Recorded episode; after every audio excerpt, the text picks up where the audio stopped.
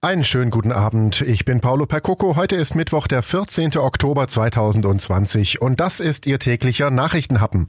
Der Nachrichtenhappen mit Paolo Percoco. Die Themen heute sind Corona-Gipfel im Kanzleramt, die Münstergemeinde erklärt ihre Melchior-Entscheidung, Greta kommt ins Kino und morgen wird im großen Stil gestreikt.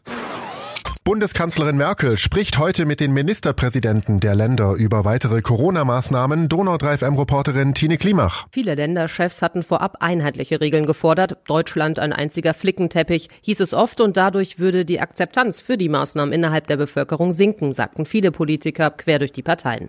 Also nun der Vorstoß der Bundesregierung, Maskenpflicht zusätzlich überall da, wo Menschen dichter oder länger zusammenkommen. Außerdem sollen Bars und Clubs in solchen Fällen geschlossen werden. Aber da ist noch vieles offen und wird sicherlich zur Stunde diskutiert. Mögliche Sperrstunde aber wann, Bußgelder ja, aber wie hoch und wie viele Menschen dann überhaupt noch zu Hause zusammen feiern dürfen. Ergebnisse hat es zum Redaktionsschluss leider noch keine gegeben.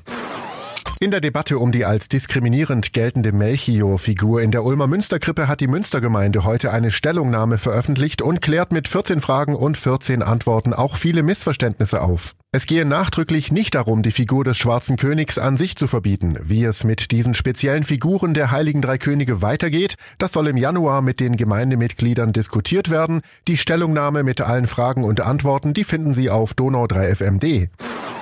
My name is Greta Thunberg and I want you to panic. Man kann von ihr halten, was man will. In jedem Fall hat sie eine weltweite Jugendbewegung begründet. Die schwedische Klimaaktivistin Greta Thunberg hat jetzt ihren eigenen Film bekommen. Eine Dokumentation, die diese Woche auch in die deutschen Kinos kommt.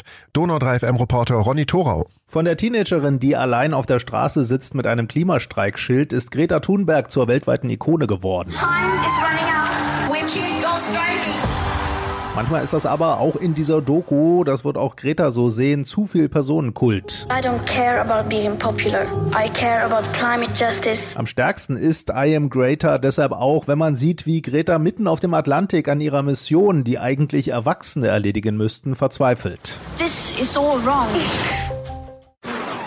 Morgen ist wieder großer Streiktag in Schwaben. Wie die Gewerkschaft Verdi mitteilt, wird in Heidenheim, Laupheim, Schwäbisch Gmünd, Weingarten und Wangen gestreikt und als Schwerpunkt in Ulm. Donau 3 FM Nachrichtenchef Harry Kist. In Ulm sind alle städtischen Abteilungen zum Streik aufgerufen.